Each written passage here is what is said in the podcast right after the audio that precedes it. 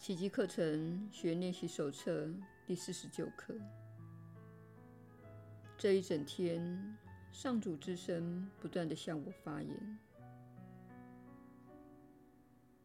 你是可能整天聆听上主之声，却不至于干扰你的日常生活活动的。不论你觉察与否，真理所在的那一部分心灵，始终与上主保持密切的联系。另一部分则会遵照世间的法则来运作，因此这一部分的心一直处于六神无主、犹豫不定的状态。至于聆听上主之声的那一部分心灵，则始终处于肯定不移的安心状态。只有这一部分才是真实的。其他部分只是疯狂的幻觉，随时伺机发作。今天试着不再去聆听它了，试着与永远平静安宁的那一部分心灵认同吧。试着聆听上主之声对你的慈爱召唤，他反复向你保证，你的造物主从未遗忘他的圣子。今天我们至少需要练习四次，每次五分钟，多多益善。我们试着聆听上主之声，告诉你的，他的真相以及你的自信。我们将怀着信心去领受这最幸福也最神圣的念头，而且心中明白，这样做，我们的意愿便与上主的旨意结合。他要你聆听他的天音，他既然赐给你这天音，一定会让你听到的。深深的静下来聆听吧，在极度的宁静中，开启你的心扉，越过那覆盖你真实念头且干扰了你与上主永恒联系的喧嚣万象，越过这疯狂世界的。狂乱躁动的念头、景象及声音，向下深潜到那静静等候着你的平安中。世界不是你的居所，我们努力前往之地才是你真正的家。我们努力前往的是真正欢迎你的地方。我们努力前往的乃是上主自己。不要忘了附诵今天的观念，且多多益善。必要时可以张开眼睛来念，当环境许可时，尽量闭起眼睛。一有机会就静静坐下来附诵今天的观念，闭起眼睛，不再瞩目于眼前的世界，轻轻明明的邀请上主之声向你发言吧。耶稣的引导，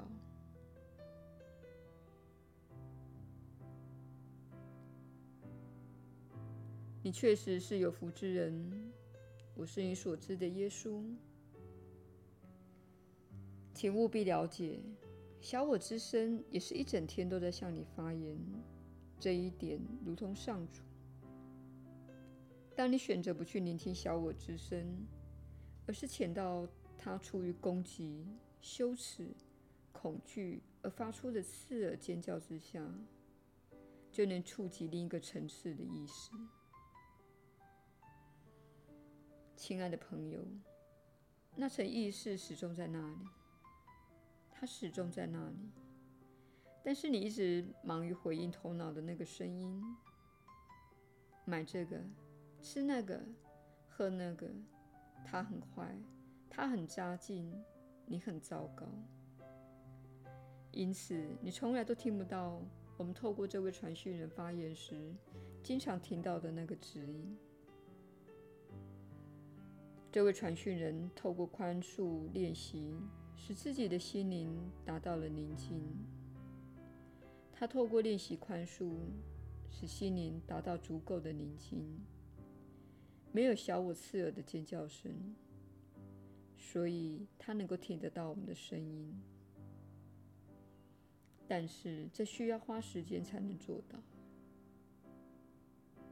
在你的世界中，事情看似需要花费时间，这正是你获得时间的目的。你获得时间不是为了变得富有，也不是为了变老或生病，而是为了学习如何聆听上主之声，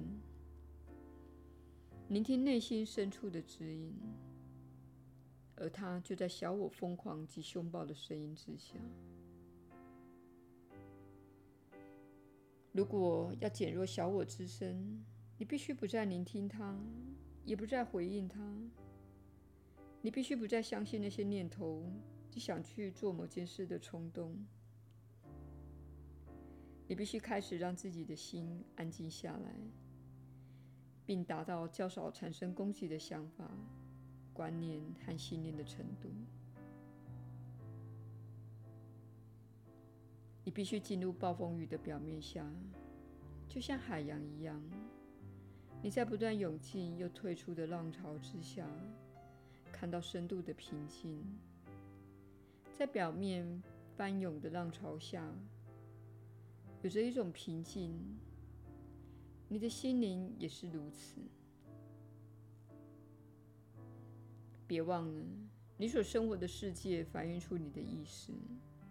你可以用海洋来做比喻，天空也是可以比喻的对象。在乌云及暴风雨之上，有什么东西始终在那里？太阳始终照耀着，始终散发着爱的能量，给予万物生机。这象征着你们世界人所称呼的上主，它是具体的象征，用来提醒你一个真理：上主的声音，那份爱，那赋予生命的本质，是你永远都能获得的，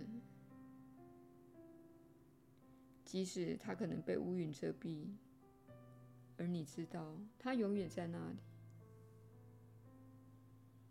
我是你所知的耶稣，我们明天再会。